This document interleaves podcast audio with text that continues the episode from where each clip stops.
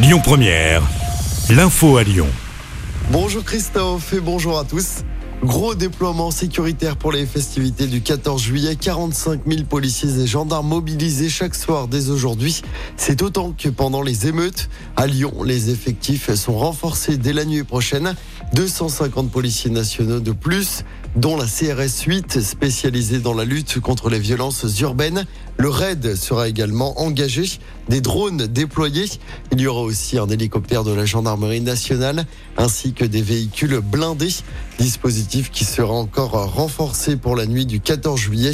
Notez attention qu'il n'y aura plus de bus et de tramway dès 21h ce soir dans la métropole de Lyon. C'était une demande de Gérald Darmanin. Demain, les métros circuleront jusqu'à 2h du matin. Certaines lignes de bus et de tram ne circuleront plus à partir de 21h. Des bus seront même à l'arrêt dès 18h.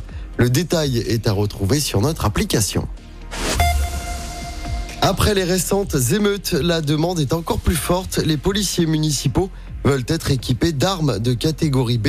Et si plus de 60% des communes du Rhône ont déjà équipé leurs policiers, certaines communes n'ont pas encore fait ce choix. C'est notamment le cas à Vénissieux, où la maire Michel Picard refuse d'accéder à cette demande. Le syndicat Force ouvrière a donc déposé un préavis de grève qui débute aujourd'hui. On écoute Bertrand, secrétaire national adjoint FO Police municipale.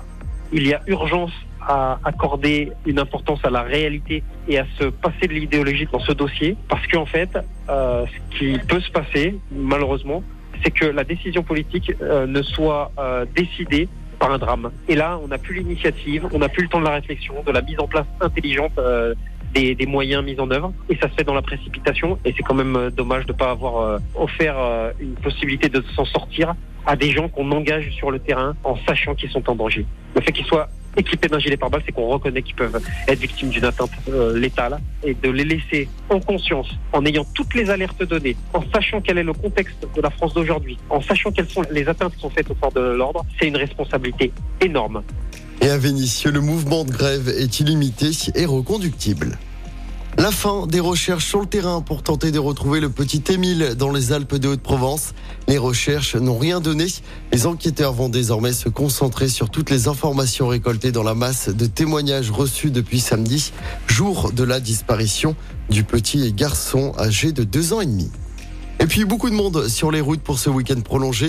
Et la deuxième vague de départ en vacances d'été, c'est orange aujourd'hui dans le sens des départs dans la région. C'est vert vendredi dans les deux sens. Attention, la journée de samedi s'annonce très chargée. Bison futé hisse le drapeau rouge dans le sens des départs. Toute la France est concernée. Dimanche, c'est orange dans les deux sens. En sport, le Tour de France arrive chez nous dans le Rhône tout à l'heure. Étape de 169 km entre Rouen et Belleville en Beaujolais. Hier, Philipsen a remporté une quatrième étape au sprint dans ce Tour de France.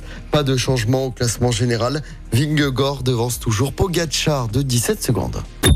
Écoutez votre radio Lyon Première en direct sur l'application Lyon Première, lyonpremière.fr et bien sûr à Lyon sur 90.2 FM et en DAB+. Lyon Première